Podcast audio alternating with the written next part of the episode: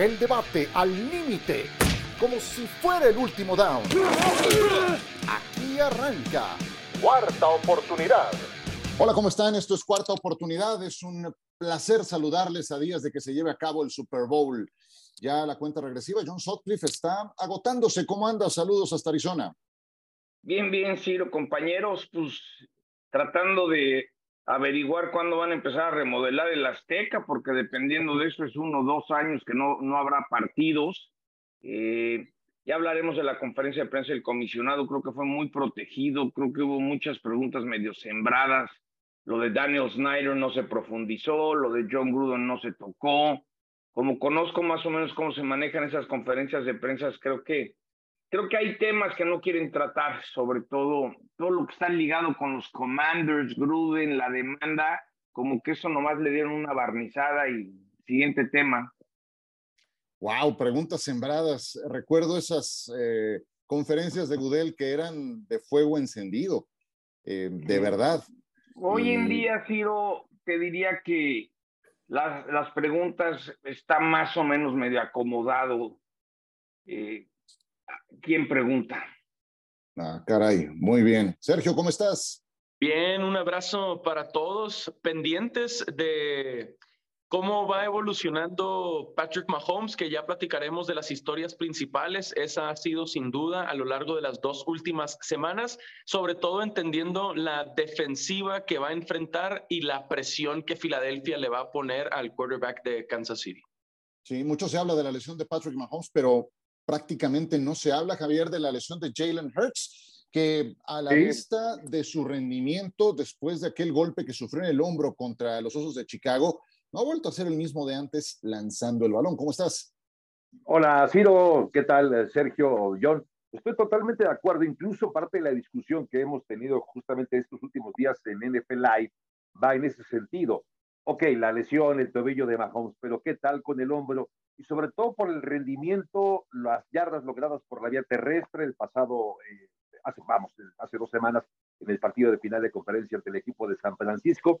Es decir, no hemos visto a ver, eh, no hemos vuelto a ver, quiero decir, hasta el momento, en estos partidos de regreso de Jalen Hurts, digamos que esa mejor versión de ese jugador que con sus, ah, su habilidad, sus números, logró ponerse en la carrera del jugador más valioso. Perfecto. Pues hablemos entonces de la lesión de Mahomes, que me imagino, John, es la que ha acaparado eh, las preguntas, eh, será de lo que más se habla allá en Arizona, en el sentido que eh, no ha pasado mucho tiempo, se cumplirán tres semanas este fin de semana de aquel tremendo golpe que se llevó de Arden Key, que le fastidió el tobillo. Normalmente se toma de tres a seis semanas la recuperación para esta lesión.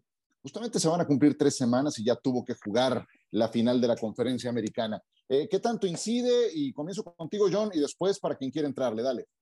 Yo me quedo con lo que dijo eh, Andy Reid, que no estaba al 100%, que había evolucionado, que lo estaban atendiendo con la mejor tecnología, que era mucho mérito el hecho de poder salir y jugar. Es decir, sí, lo de Hertz, no sabemos hasta qué punto se ha recuperado, pero creo que Hurts está más cerca de un 100% que, que Pat Mahomes. Lo vimos eh, batallando contra los Bengals eh, no me canso de decir que por eso la línea, es decir, Mahomes, que es muy popular, mueve la línea, cómo se movió en el juego de campeonato con los Bengals.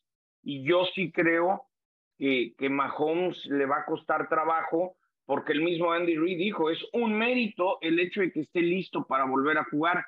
Creo que está, va a haber inyección. Yo creo que así como se ha reportado que no, se, no, no se inyectó contra los Bengals, creo que por el Super Bowl sí se va a dar un toquecito y a ver cuánto aguanten. Y, alguien como Dame Kansu, ¿tú, no crees que dicen, claro, ese, huesito es, ese huesito es mío? por supuesto, entendiendo además, John, que hace dos años Tampa, sin ser una defensiva digamos, tan dominante a lo largo de la temporada como lo ha sido la de Filadelfia, entendieron que que, era a través de, hay problemas en la línea ofensiva de Kansas City, Vamos por Patrick Mahomes. Patrick Mahomes, sano y dos años más joven, y solo pudo anotar nueve puntos en aquel Super Bowl. Y obviamente los reflectores se los llevó Tom Brady, pero la defensiva de Tampa se merecía todo el crédito. Aunque ahí hay que recordar que por primera vez en la temporada no jugaba con su tackle izquierdo. ¿Se acuerdan cómo, cómo le, le, faltó su tackle izquierdo? Había problemas en la línea ofensiva, lo sabía Tampa Bay, lo, capitalizó Todd Bowles, que es un especialista ahí coordinando la defensiva más que como head coach y solo pudo anotar nueve puntos. Ahora contra una defensiva que ha estado ahí arriba en la conversación, líder de capturas de toda la NFL en temporada regular, en playoffs, yo sí estaría preocupado por el tobillo de Patrick Mahomes, por su movilidad enfrentando a estos linieros, a estos frontales. Cuidado, cuidado. De verdad sí creo que que ahí pasa el Super Bowl, por ahí pasa. Nomás digo algo rápido. A ver si yo. No, nomás, perdón, algo rapidísimo. Me imagino a Dama Kansu como un toro de Lidia, que normalmente está jugando 20, 25 jugadas. Fue el que conmocionó a Josh Johnson, el coreback de los 49ers. No, sé cómo A ver, Dama, eh, fuiste votado el más sucio. Eh, eh, dicen que pegas, que, que, haces cosas que no están permitidas. Suéltale, bro. Ya le ha bajado, pero el otro día está conciliando una bronca, estaba Dominican Su. Y es suplente, pero es suplente porque, porque hay otros más bravos. Ese es el tema. Pero con 20, 25, suficiente para, para pegarle al coreback que entró por Purdue y sacarlo conmocionado. Decía, lo que voy es, no va a haber bounty gate, ni te van a admitir, pero queda muy claro que van a ir por ese güey. No, 100%. Sí, sí, sí. Ahora, yo creo que a todos nos ha pasado alguna vez que nos hemos lastimado el tobillo y ha habido diferentes grados de dolor. Eh, no, yo no he escuchado, yo no vi si era un esguince de tobillo grado 2 o grado 3, pero de acuerdo a lo que nos platicó nuestro médico de cabecera, no sé si sea el suyo, el doctor Gerardo Meraz, nos decía lo es, de hecho, que, bastante bueno. por favor. decía que él considera que va a estar entre un 90-95%, obviamente sin que él haya visto ese tobillo, pero considera que por el tipo de lesión, entre 90 y 95% de, de funcionalidad, digamos, de este tobillo de Patrick Mahomes. Yo no lo tengo tampoco tan claro, porque insisto, aquellos que alguna vez se nos ha doblado, que hemos sufrido un esguince de tobillo, como que eh, te duele y, tarda mucho, más allá de, de, de, del tiempo que pasó entre la lesión. Recordemos que todavía jugó un segundo partido. Es decir, si hubieran transcurrido tres semanas desde aquella lesión, digamos que tres semanas quizás estaría evidentemente más recuperado, pero jugó todavía ese partido contra el equipo de Cincinnati y probablemente se recrudeció esta lesión. Así que hay dudas eh, razonables de que si este tobillo está al 100% o no, pero esté o no esté, es un partido que evidentemente no se va a perder. Y si le hago caso al doctor Gerardo Meraz, un 90% de Patrick Mahomes es suficiente. Yo no creo que el tobillo sea el pretexto si Kansas City pierde el partido. Es el mejor coreback, eso lo dicen los números, eh, tirando sobre la carrera, es decir, improvisando, alargando las jugadas. Es muy efectivo en ese sentido. Rating, porcentaje de completos, yardas por cada envío que lanza. En ese sentido sigue siendo muy importante, pero ya lo vimos también contra Cincinnati, aún estando limitado, sacó adelante el partido, fue un auténtico acto heroico. Viene de dos actos heroicos fantásticos, Patrick Mahomes, de esos que pueden marcar una trayectoria. Demostró, digo, yo creo que está, está más que claro lo buen jugador que es, lo talentoso que es pero creo que en esos dos partidos de una demostración de carácter y eso envía también un mensaje para el resto del equipo. Lo que yo creo es que si no gana el Super Bowl, el efecto de esos dos grandes compromisos, de esos actos heroicos que hizo contra Jacksonville y contra Cincinnati, se va a diluir y no tendrá el mismo efecto. Ahora, ¿e-, ¿es de preocuparse, John, la lesión de Jalen Hurts o no? Sí, no tanto como lo de Mahomes, pero es un hecho. E, esta es la típica lesión. Aquí no va a salir Giselle a explicarnos qué pasó después del Super Bowl, ¿no? Pero seguramente han, han protegido. No, es poco lo que sabemos de Jalen Hurst. Se manejó muchas dudas, pero cuando salen y destrozan a los gigantes, porque ese era el partido para decir, a ver, vamos a ver a Hurst si puede quizás lo protegieron, no lanzó tanto, pero ganaron de una manera tan contundente que, que, ahí de repente dije, ah, pues está bien. El domingo nos vamos a dar cuenta si lo sueltan. Eh, varios juegos que me tocó hacer, eh, era fabuloso ver cómo él conseguía por tierra touchdowns y luego AJ Brown. Es rápidamente yo quiero ver si vas a encontrar a AJ Brown de una manera vertical. Yo creo que ahorita hablaremos de props. Yo creo que Miles Sanders es el que va a ser fundamental para, para Filadelfia. A ver, no está al 100, pero está mucho más cerca de estar mejor que Mahomes.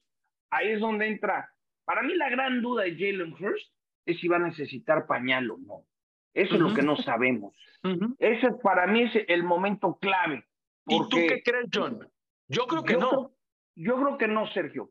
Fíjate que lo, lo, entrevisté en la semana 2 y así como una vez me di cuenta que Hurt, eh, Carson Wentz había cambiado, ya. Siempre he platicado la historia de que la, el, el, pavor o el respeto que le tenga el de prensa al jugador te dice muchas cosas del momento que viven. Y este chavo me gustó la actitud, me tocó la semana dos cuando la prensa de Filadelfia pensaba que era un petardo. Los aficionados todavía lo abuchaban. Y a mí me dio un feeling, a ver, lo tengo que decir de una manera correcta. Muchas veces tú entrevistas a un coreback afroamericano y te dices, este cuate no está bien amueblado, ¿no? Es decir, Kaepernick, eh, algunos, y este dije. Este chavo tiene algo, eh, lo, han llevado bien, entonces yo sí creo... Ya tiene juegos grandes en su carrera, o sea, a nivel colegial jugó Exacto. en gran escenario. Un montón. Es como en, eh, en otros deportes, como en el golf. Si ganas en prepa, en universidad. Es más fácil ganar a nivel profesional. Este chavo está acostumbrado a ganar a todo nivel. Entonces yo sí creo, por eso mi pique es Filadelfia, la verdad. Ok, ok, buen tema ese. Sí, yo también creo que el, solo, a ver, solo ellos saben a estas alturas de la temporada cuánto castigo han recibido, lo pesada que ha sido la temporada. Ningún jugador está al 100% en la semana del Super Bowl, aunque hayan tenido la semana del Pro Bowl para descansar. Bajo tus propias palabras, John, yo tampoco creo que Jalen Hurts necesite un pañal. Me gustó mucho en Opening Night, se ve, él sabe que los reflectores se los lleva Mahomes porque es una personalidad grande en la NFL, considerado por la gran mayoría el mejor de la liga, pero siento como está esperando el momento, sabe que también él tiene su gran oportunidad este domingo y que al final, ganando el domingo, alcanza a Patrick Mahomes en anillos, así. Y, yo tampoco creo que, que le va a pesar el escenario y me gusta lo bien acompañado que está. Por supuesto que Mahomes también. Miles Sanders es, es el corredor, pero Kenneth Gainwell tuvo más yardas contra San Francisco que Miles Sanders. Y obviamente AJ Brown es como el receptor número uno, sobre todo por cómo llegó en la noche del draft. Pero Devonta Smith también tiene pinta de superestrella y Gainwell se sumó en el juego aéreo contra San Francisco y Dallas Goddard apareció también como tight end. Entonces me gusta todo lo que tiene a su disposición eh, Jalen Hurts también. Herramientas tiene, eso queda claro, ¿no? Por la vía terrestre, ya mencionabas de Gainwell, está Sanders y además yo agregaría hasta Boston Scott, ¿no? Que es este jugador que en las yardas difíciles también acaba sacando las papas del fuego. Y la verticalidad de Jay Brown, casi 1500 yardas, una temporada formidable para el exjugador del equipo de Tennessee. Davante Smith, que también ha, ha resultado un jugador muy confiable. Pero, a ver, sí, si no está al 100%, y aquí tenemos que especular porque no conocemos efectivamente las condiciones físicas de ese hombro de Jalen Hurts. Evidentemente los dos equipos dependen de un quarterback sano, pero si Filadelfia no cuenta con ese hombro de, de Jalen Hurts que esté al 100%, probablemente va a perder verticalidad en el juego aéreo. Y entonces recurrir a lo que ha sido su principal arma, porque con más yardas por tierra le ganó al equipo de San Francisco. Ningún partido se parece a otro, me queda claro, pero fue más las yardas por tierra que por la vía aérea. Es decir, recursos tiene Filadelfia en caso de que ese hombro de Jalen no esté listo para el domingo. Incluso la defensa es muy oportunista. Eh, yo nada más eh, hago, hago el siguiente resumen. Lleva tres juegos desde su reaparición Jalen Hurts. ¿Cuáles han sido? Aquel contra Gigantes, último de temporada regular. Gigantes sentó a sus titulares, Filadelfia necesitaba ganar para amarrar el título divisional y el número uno de la siembra en la conferencia nacional. El siguiente partido fue otra vez contra los gigantes. Ese partido lo ganaban 14 a 0 en el primer cuarto, producto de los errores de los gigantes, de las tonterías que cometieron los Giants. Eh, al eh, final del segundo cuarto iban 28 a 0. En realidad fue un partido muy sencillo, no fue necesario que lanzara tanto el balón. Y el tercer partido fue contra San Francisco. Los Niners perdieron en su primera serie ofensiva a su coreback Brock Purdy y más tarde al que entró por eh, que, entró al quite. Entonces, no han sido compromisos tan complicados en los que saqué sus números Hertz lleva el 60% de sus pases completos, ha promediado en cada juego 163 yardas, dos touchdowns, una intercepción. Tal vez no te dicen mucho los números, sí me dicen eh, los siguientes elementos. El pase más largo que ha conectado en esos tres partidos no debió contar. Fue aquella recepción de una mano de Devonta Smith. Eh, punto número dos, en ese mismo juego contra San Francisco falla dos pases sencillos. Uno debió ser touchdown y termina volando al receptor. Yo tengo sospechas de cómo está ese hombro de Jalen Hurts. Y ahora va contra un rival más calificado. Entonces, yo sí tengo esa, esa ¿Sabes quién dijo mucho? En lo que acabo de decir. Sí. ¿Sabes quién se le soltó? La que dijo mucho sin decir mucho, la mamá de los Kelsey. Porque la mamá de los Kelsey, el otro día en Sports Center le entrevistaron y dijo, eh, hay que lidiar con lesiones. Es decir, habló la mamá como diciendo, sí, a estas alturas de la temporada todo mundo llega con lesiones y hay que salir adelante de estas lesiones. Entonces, a mí me late que la mamá sabe por los hijos la realidad de un coreback y la realidad del otro, ¿no? Como que son estas cositas que si te fijas dices, mira, la señora está soltando un poco Claro. Lo que, lo que a ella le ha platicado, ¿no? Suelta la sopa. Muy bien. imagínate la lana que se van a meter en anuncios, ¿no? No, muy bien. Ya, ya, la, ya la veo haciendo el anuncio ese de sopas, ¿no? Eh, eh el que estuvo también Sean McVay, exactamente, que ha mandado a hacer para ella. Oye, a ver, además de los corebacks, que siempre son los que eh, tienen más magnetismo en una semana de Super Bowl, ¿dónde más ponemos el acento de jugadores, Sergio, que puedan incidir en este partido? Para mí los Titans me gusta, ya mencionaba a Dallas Goddard porque aportó en el juego aéreo contra una muy buena defensiva como San Francisco, pero, pero para mí Travis Kelsey ya nos meteremos a, los props, a las apuestas eh, como específicas, individuales, y a mí me gusta mucho Travis Kelsey. Para mí es un, es un salón de la fama, al igual que Patrick Mahomes, al igual que Andy Reid, que que escuchó toda la semana de la final de la americana la plática de Burrowhead y en cuanto acabó el partido, encontró el momento, televisión nacional en vivo, se metió en la entrevista de Patrick Mahomes y le dio como ese reconocimiento, ese respaldo, ese crédito a su, a su quarterback a su manera. Para mí eh, es eso, Travis Kelsey es un salón de la fama y me lo imagino teniendo un partido muy grande, muy importante el domingo. ¿Dónde más, Javier? Yo me quedo con lo que ayer eh, hablábamos de. A ver, entiendo lo que dice Sergio, lo de, lo de Travis Kelsey, evidentemente es, eh, es, es el jugador más importante en el esquema ofensivo, es el jugador de confianza de Patrick Mahomes, pero eh, a veces digamos que dejamos de lado las, las posibilidades de que el equipo pueda establecer un ataque terrestre. En principio no vemos a un equipo tan corredor como es Kansas City, pero me parece que Isaiah Pacheco, y lo comentamos reciente en NFL Live, este jugador que es jugador vertical, es jugador también novato también, por cierto, y que ha aportado muchísimo con ese número 10, ¿no? Que eh, muchos todavía seguimos relacionando con Terry Hill. es un jugador que podría hacer la diferencia, es decir, buscar, tratar de, de, sorprender a la defensiva de Filadelfia con este hombre, con Isaiah Pacheco, que cuando ha sido, digamos que requerido, ha respondido. Y lo tomaron en la séptima ronda, ¿eh? A Isaiah Pacheco. Venga, John. Yo tengo un gran prop, me encanta lo que ha logrado Miles Sanders, finalmente estuvo bien de salud, promedia 4.9 yardas por acarreo, estaba viendo que el prop de las altas y bajas son 54 y media yardas, eh, Kansas City permite 107 yardas terrestres, yo creo que Miles Sanders va a ser fabuloso, está justo para cerrar y renegociar su nuevo contrato, entonces eh, me encanta Miles Sanders. Yo jugaría las altas arriba de 55 yardas para el corredor de las Águilas. Creo que va a ser fundamental. creo que va a ser importante si logran establecer el ataque terrestre con él, que no sacrifiquen tanto a Jalen Hurst, eso le va a abrir a Devante, le va a abrir a AJ Brown eh, a ser más verticales. Entonces, ese es mi prop, las altas del corredor Miles Sanders. Me encantó lo que dijo Miles Sanders durante la semana. Le preguntaron quién era su ídolo y dijo Barry Sanders.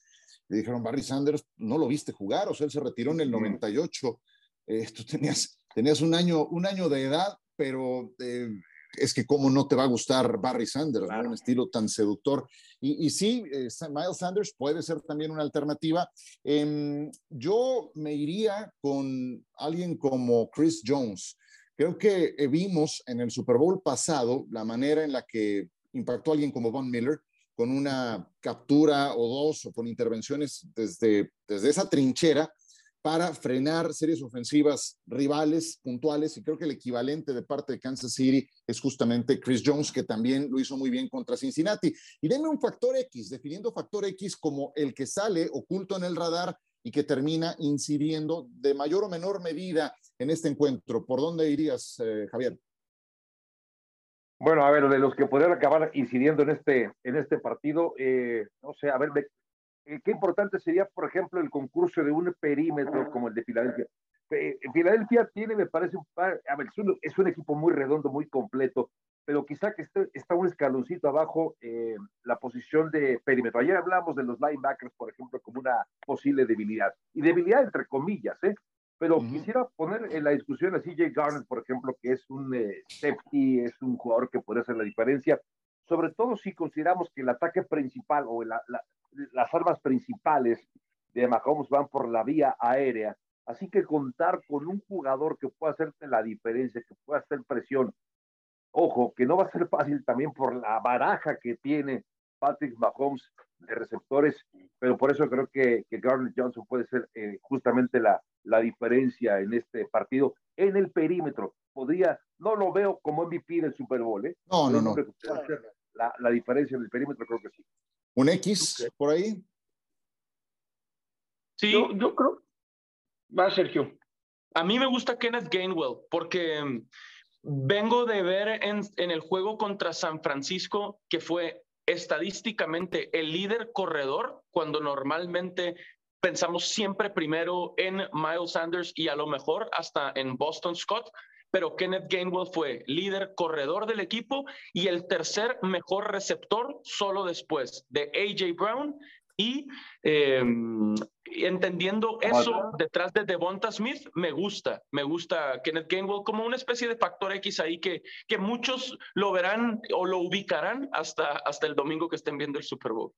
¿Y tú, John? Yo vería como dos enfoques. Uno que pareciera que lo empiezan a utilizar más y al igual va a tener oportunidades de cobertura uno a uno es Marqués Valdés. O sea, creo que Marqués Valdés puede ser alguien importante.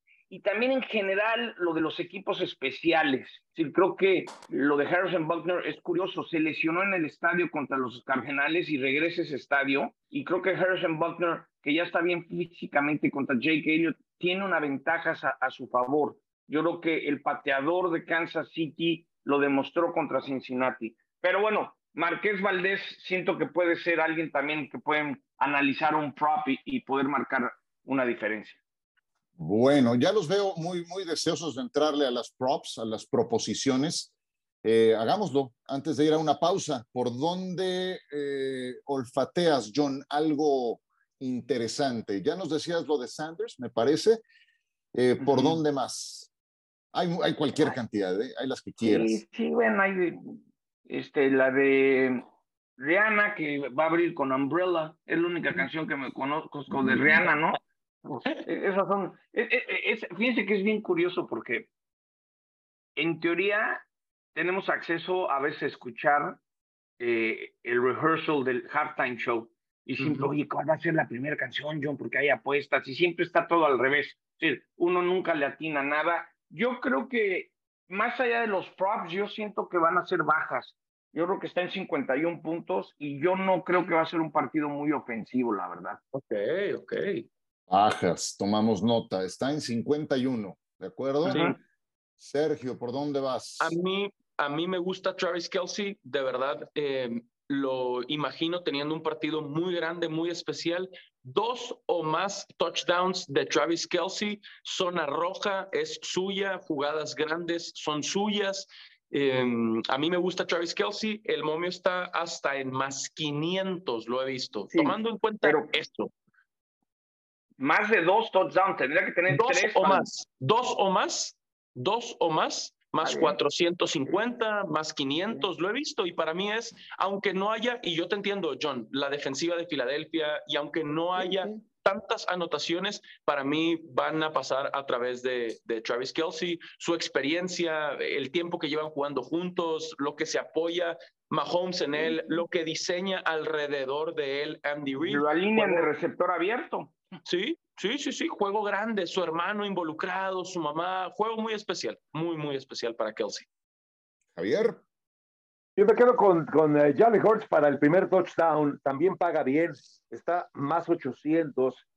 Y sí veo un escenario muy posible donde eh, uno de los mejores equipos, bueno, los dos de hecho son buenos, buenos equipos en cuarto cuarto, pero en el primer cuarto siento que Kansas City generalmente no arranca al 100%, arranca un poco flojo, así que veo anotando antes incluso a Filadelfia que a Kansas City. Y no me extrañaría que en una primera y gol o segunda y gol, desde la yarda 5, desde la yarda 6, desde la yarda 3, aparezca Jalen Hurts para conseguir el primer touchdown. Así que me quedo con él para marcar la primera anotación y paga más 850. Y Hurts logrando un touchdown es que sin duda eh, te puede hacer daño por aire, te puede hacer daño por tierra. El quarterback sneak lo mandaron cualquier cantidad de veces dentro de la yarda 5, ya en zona de gol. Entonces, esa es una, una buena idea. Sin embargo, yo también voy a ir con Hurts, pero le voy a poner bajas a las yardas aéreas. 241.5 está el margen de altas y bajas yo, para, como lo he visto, eh, ya detallaba hace un momento, promedia 163 yardas por juego desde que regresó de la lesión aéreas. Em, y creo que está todavía muy por debajo de ese número que me dan de 241. Entonces, si tuviera que meterle algo, me iría por ahí, bajas en yardas aéreas para Jalen Hurts en este partido. Muy bien, y a todo esto, bueno, no, el pick de Super Bowl se los voy a pedir al final, se los voy a pedir al final. Si les parece, vamos a una pausa, no sé si tengan otra prop que quieran aventar antes de mensajes. Veo que no. Isaya Pacheco, no. 52 yardas altas y bajas. Digo, me gusta Pacheco como un jugador que puede hacer diferencia. Las altas eh, y, o bajas en cuanto a yardas para Isaya Pacheco son de 52. Yo voy por las altas, sí lo veo consiguiendo más de 52 yardas. 55, 60 yardas sin problema para Isaiah Pacheco. Mm, muy bien. Venga, vámonos a pausa y seguimos. Durante toda la temporada se habla de quién va a ser el jugador más valioso, no necesariamente el Super Bowl, el más valioso de toda la temporada. Y entonces al principio el favorito era Josh Allen, creo que se, se vino abajo en el mes de diciembre, ya ni hablar de lo que pasó después en la postemporada. Em, y para esta eh, ocasión hay cinco nombres, entre los que está incluido ciertamente Josh Allen, pero yo creo que no, no es eh, uno de los favoritos. Cuando ustedes escuchen este podcast, posiblemente ya se habrá entregado el nombramiento de más valioso. Pero yo quiero preguntarles a mis compañeros, ¿cuál sería para ustedes el eh, más justo ganador de este nombramiento en la temporada actual, John? Eh, Patrick Mahomes, porque Jalen Hurst se lesionó y no jugó lo suficiente. Haría mención honorífica a no posición de coreback con Nick Bosa y, Justin Jefferson, pero, pero Mahomes, creo que Mahomes es, es el MVP que, que escojo por, lo, por, lo, por el hecho que Hurts no jugó la temporada completa. Un voto para Mahomes. ¿Alguien más? Sí, pues me, ligo, me, ligo, de lo de John para decir que entiendo el punto de Mahomes, es, es, es una muy buena elección para mí es Jalen Hurts, aunque se haya lesionado, porque podíamos esperar o anticipar esto de Patrick Mahomes mucho más que de Jalen Hurts, que mantuvo el invicto eh, hasta ese lunes por la noche contra Washington, que fue el último equipo justamente en perder el invicto. Y para mí esa, esa doble amenaza de, de Jalen Hurts, no esperábamos que Filadelfia estuviera acá y él se consolidó y ya está en la plática esta temporada, al menos de, de los Patrick Mahomes, de los Josh Allens, y, para mí el, voto es para él por, por lo que hizo con este equipo, que muy rápido ha tenido que ver él en la vuelta completa de esta franquicia, junto obviamente con su entrenador en jefe, Nick Sirianni. entiendo perfecto y hay motivos para ponerlo en la, como se puso en su momento y sobre todo cómo ganó más créditos en las últimas semanas a pesar de la lesión Jerry Hurts. Pero yo creo que no por el hecho de que sea predecible lo de Patrick Mahomes eh, deja de tener eh, importancia. Todo el mundo quizás desde un principio, no sé, en septiembre o en agosto pasados, a la hora de hacer una predicción de quién podía ser el MVP, como bien decía Ciro, creo que Josh Allen estaba como candidato seguramente en Las Vegas, pero seguramente el uno, no, quizá no era Patrick Mahomes, pero el dos probablemente sí lo era. y a pesar de que era predecible, a pesar de que sabemos el talento y que no sorprende que haya estado en esta eh, nominación y que eventualmente se convierte en el jugador más importante de la temporada, me quedo con Mahomes sobre todo por la experiencia que ha logrado, por la calidad, por la forma que ha mejorado, porque recordemos que esta, esta ofensiva no se parece mucho a la que tenía todavía con Tyler Hill. Tuvo que cambiar, incluso lo que decía el propio Patrick Mahomes en una entrevista, que se volvió, se volvió más maduro, empezó a comprender más al juego, y esto lo vimos, cómo logró reinventarse para esta temporada, no solamente él, me queda claro, sino todo el sistema ofensivo, eh, por eso me quedo yo con Mahomes para el MVP de esta temporada. Sí, serán tres votos para Patrick Mahomes. Yo también voy con él. Em, se fue su principal arma, Tyreek Hill. ¿Y cuál fue el resultado? Que fue el coreback que lanzó más pases de anotación con 41, 41 eh, en esta campaña y que encabezó la ofensiva número uno de la NFL, incluida la número uno lanzando el balón. Entonces creo que eso te habla de, un jugador que además está en plena madurez, que atraviesa su mejor momento. Si tú comparas al Mahomes que ganó el Super Bowl 54 con el actual, sí creo que sigue mejorando, sigue siendo mejor. Entonces yo le doy mi voto a Patrick Mahomes, lo cual podría convertirse entonces en una maldición. ¿Saben desde cuándo el jugador más valioso no se corona en el Super Bowl el mismo año? 1999. Kurt Warner fue el último en lograrlo. Eh, récord perdedor, cero ganados, siete perdidos del MVP en Super Bowl. ¿Podrá Mahomes con esta maldición, Sergio? Pues si lo gana, para mí, Kansas City, aquí nos podemos llegar al siguiente tema, para mí Kansas City va a ganar el Super Bowl y, y si hay un quarterback que lo puede lograr, que lo puede romper, eh, sí, diría, diría que es Patrick Mahomes. Por su talento, no hay duda de eso, eh, su evolución, su madurez y también para mí porque, porque tiene a, Andy Reid de su lado y eso ha sido clave eh, desde que llegó a la NFL. Sí, y esto también nos lleva a perfilarlo a lo mejor, Javier, de esta manera. Eh, si logra ganar el Super Bowl Patrick Mahomes, dos anillos, cinco finales de conferencia, dos nombramientos de jugador más valioso y apenas tiene 27 años. ¿Va camino a qué, Patrick Mahomes? ¿O iría camino a qué? qué? buena, qué buena, qué buen tema sobre la mesa. Salón de la fama.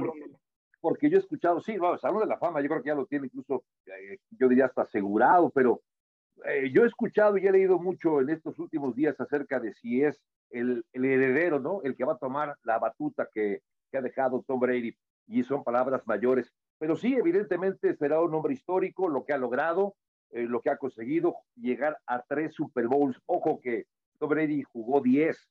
Eh, Mahomes va a llegar a jugar su tercer Super Bowl. Está en ruta para ser, si no es que la cara de la, ya lo es de la NFL, para que siga siendo un hombre muy, muy importante, representativo y que siga creciendo sus, sus récords. No olvidemos lo que decía Ciro, 27 años de edad. Si jugara todavía al, al mismo nivel que jugó Tom Brady, quedarían 18 años por delante. Yo no creo que los juegue, pero hombre, eh, digamos que la leyenda de Mahomes apenas se está escribiendo. Bueno, para alcanzar a Brady tendría que, tendría que hacer esto multiplicado por tres eh, o más. Eso no se, eso no se vuelve a dar, pero no. ganas dos anillos, entonces entras al nombre, al nivel de Big Ben, al nivel de Eli, Al, al, nivel, aunque Peyton está todavía arriba, bueno, Peyton ganó dos, es decir, ganar dos eh, es como eh, en, otros deportes, ganar un grande, un major, lo ganan muchos, ganar dos, los ganan pocos. Lo elevaría, lo separaría y ya lo pondría como que en otra, eh, no en el penthouse, pero ya lo pone en uno de los pisos de hasta arriba del edificio, ¿no? Muy bien, muy bien. ¿Algo de este tema, Sergio? Sí, sí, sí, por supuesto que, que si se mantiene sano va a terminar eh, su carrera cuando sea que lo decida en la plática de, de uno de los mejores de la historia. Eh, para mí está ahí su talento, eh, su habilidad, etcétera. La manera en la que juega también creo que nos atrapa, que, que, es un espectáculo, que nos entretiene, aunque a veces lance intercepciones precisamente porque no está bien plantado, etcétera. Para mí una de las grandes claves en cuántos Super Bowls más va a jugar y va a ganar eh, Patrick Mahomes gira en torno a Andy Reid, que este año cumple 65 años de edad. ¿Cuántos años más va a coachear Andy Reid? Eh, ¿Cuántas ganas tiene? Por supuesto que teniendo este quarterback tendrá ganas de quedarse en la liga, pero todos estamos seguros que de, la importancia de Andy Reid en la carrera de Patrick Mahomes y va a cumplir 65, no sé cuántos años más lo tenga de su lado y creo que ahí podría eh, empezar a cambiar la conversación dependiendo de cuánto esté Andy Reid a su lado. Y, yo nomás me gustaría decir que el molde del head coach hoy en día ha cambiado, porque sí, ves a Andy Reid y pareciera que era el abuelito de Nick Sirianni en Opening Night, pero lo, lo demostró McVeigh. Es decir, creo que hoy eh, el head coach joven conecta, entiende y se lleva mejor con el jugador actual. Entonces, también creo que el molde ya cambió. Eh, a lo que voy es, no porque Siriani lleve dos años no quiere decir que no conecte y tenga el equipo para ganar. Yo creo que claro. Eh, el molde del head coach ya cambió. Andy Reid lo pongo abajito de, de Belichick con Peyton, con Carroll, pero sí creo que de ahora en adelante vamos a ver jóvenes entrenadores por dos razones, porque conectan más con los jugadores y también muchas veces salen más baratos. ¿eh? También. Sí, bueno, en, Filadelfia ha sido clave también el diseño del equipo y eso tiene que ver con el gerente, con Howard Roseman. En dos años está este equipo en el Super Bowl después de que lo tuvo que reconstruir desde sus cenizas. Y sí, es clave, clave, fundamental la mancuerna de quarterback con head coach para que esas grandes carreras de los mejores en la historia puedan concretarse. Bueno, eh, vamos a cerrar con lo que dejó la conferencia de Roger Goodell. Ya decías algo, John, pero especialmente con lo que tiene que ver sobre México. Eh, a ver, ¿qué hay en ese sentido? Es, es, un año al menos, ¿no? El que no tendremos NFL en México. Sí, yo, yo estuve averiguando también con la gente del Estadio Azteca. No hay una fecha para empezar a hacer la remodelación. Tengo, tengo entendido que pueden hasta vender el nombre del estadio, es decir, en base a lo que consigan es lo que van a construir. Es un hecho que lo que quieren hacer no lo han podido empezar. Entonces, eso, platicando con el comisionado Gudel en el Pro Bowl, me dio entender que era muy viable que fueran dos años, porque no va a estar, pero el Azteca va a ser permanentemente la casa de la NFL en México. Entonces, esa es la gran pregunta. Si no habrá juego hasta el 2025 o se logrará el 2024. Yo creo que no va a haber juego por dos años. Mm. ¿Con qué más se quedan de lo que dijo Gudel? ¿De, México o de pues, otros temas? Eh, a ver, yo venimos de, de, una final de conferencia, sobre todo americana, ahí con cierta polémica, y mm, esa tercera oportunidad que se repitió y que ni Kansas City sabía que se iba a repetir, y de pronto aparece el comisionado y dice, no creo que que, digamos, el, el, arbitraje haya estado tan bien o venimos probablemente del mejor arbitraje eh, en la liga, eh, de lo que hemos visto, y a mí eso no me parece. Creo que me hubiera gustado mucho más que, que aceptara, que, que dijera que sí, que se seguirá trabajando, que hay tantas jugadas por año que estos errores pueden pasar y que seguirá evolucionando la tecnología, etcétera, pero decir que es como, no creo que haya habido un mejor arbitraje en la liga que lo que hemos visto recientemente, no me gusta. Sí, yo, estoy de acuerdo con, con, con, con, Sergio porque no, no había necesidad, porque acabas como exagerado, es decir, la, la opinión de la mayoría de la gente es exagerado, eh, está protegiendo a, los árbitros, eh, o peor aún, que es un mentiroso o no vio lo que pasó en los últimos partidos. Eh, platicamos recientemente en NFL Live con, con Ramiro Porneda y la verdad que su punto de vista me, me gustó, porque él decía, a ver, los, los referees, al igual que los jugadores, son son hombres, son seres humanos y todos se equivocan. Incluso decía, si un coreback no se equivocara, nunca habría un pase interceptado. Entiendo esta posición. Lo que sí es cierto es que ha habido, digamos que e, errores hay, pero cuando se ven tan, eh, tan, tan graves, tan grandes, eh, sí es, creo, cuando se levanta esta polémica alrededor de... Y considero con Sergio, podría haber dicho, yo sé que hay dudas y todo, pero estamos trabajando para que el, arbitraje es bueno, punto, y seguimos trabajando para que mejore. Y no ponerlo como que este es el mejor arbitraje casi, casi todos los tiempos, sí me pareció fuera de lugar y, poco creíble, ¿no? Lo de, lo de Yo, yo creo que salió a defender a sus tropas. Sí, sí, sí. Sí, es un tema cuando se que el traje le duele al comisionado, inquieta a la NFL, pero al mismo tiempo hay el señor Goodell trabaja para una serie de dueños y hay dueños y hay equipos que están molestos y en esas reuniones van a tener que decir qué está pasando, cómo lo vamos a mejorar. Yo por último diría que siento que hay muchos temas que no, que, que nomás se dieron un, un, par de barnizadas, es decir, cuando le preguntaron del tema de los commanders y la mujer que está averiguando, sí, ella está averiguando, y el comité en su momento sabrá si se vende o no se vende el equipo, ¿no? Algo que vengo platicando hace meses, ¿no? La, demanda de John Gruden contra la NFL eh, con lo que está pasando con los Commanders es algo que no, no se dijo mucho. Yo creo que es un tema que preocupa y ocupa a la NFL. Entonces, yo, la verdad, eh, para mí le faltó sustancia a esta conferencia de prensa. Sí, y del jueceo yo nada más diría, ah, y en eso sí estoy de acuerdo con Goodell, cuando se ve la jugada, cualquier jugada, ¿eh? cuadro por cuadro, dices, ah, ¿por qué no marcaron X, Y, Z? Eh, las interferencias de pase, em, los sujetando, que son a criterio de los oficiales, esa parte sí creo que tiene que conservarse de acuerdo a cómo se ve en directo en el terreno de juego. El tema aquí es que también se exacerban mucho los ánimos son tiempos de redes sociales, son tiempos de apuestas legalizadas y entonces eh, explotan las redes cuando ocurren situaciones como en las finales de conferencias, sin irnos más lejos, o como lo que le pasó a Joey Bosa en su partido contra los jaguares de Jacksonville, ¿no? Entonces, eh, no, no perdamos de vista esos elementos que hoy hacen que esto tome una dimensión mayor. Bueno, ya nos vamos, pero antes díganme su eh, pronóstico de Super Bowl, con eso cerramos. Venga, Javier.